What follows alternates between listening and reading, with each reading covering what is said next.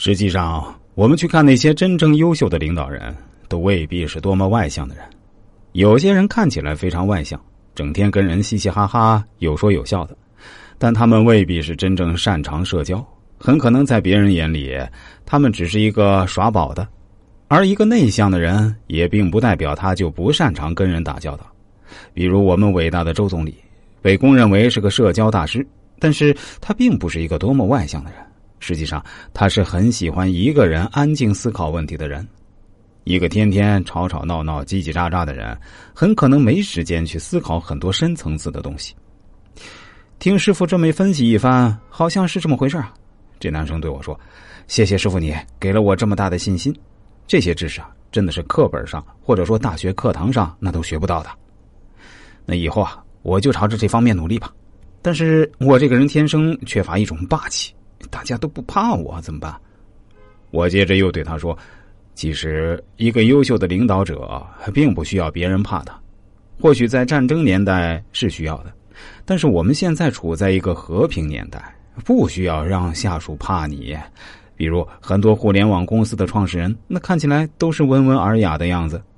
最重要的是，你能够有凝聚力，能够让大家团结在你周围。另外，你需要有担当。”有责任心，遇到问题啊，不能选择逃避。或许这些品质比你所说的霸气更加重要。这男孩说：“师傅分析的有道理。”说实话，我从小是想成为一个领导者，但我一直以来都会不自觉的把领导者跟性格外向联系到一起。师傅一席话，真是一语惊醒梦中人呢。最后，我又推荐这男生读一本书，叫《内向者的优势》。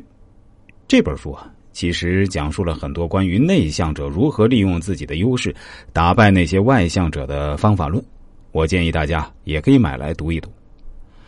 后来，这个男孩非常勇敢的去学生会、以及记者站等学校的社团组织，而且组织领导能力啊也得到了大家的认可。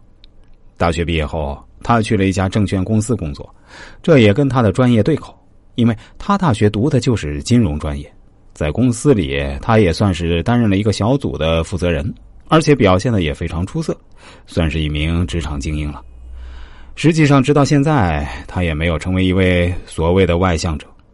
当然，在不断的历练过程中，他的口才还是得到了很大程度的提升，但他也并没有因此就变成一个外向者。所以说，内向者其实不是一个贬义词，内向者一样可以成为一个优秀的领导者。用他自己的话来说，大一时候能够遇到我是他三生有幸。当然，这是他的原话哈。实际上，最重要的还是他自己本身就很优秀，而且他也有着足够高的悟性。我只不过是在他大学之初的时候，在背后轻轻推了他一把而已。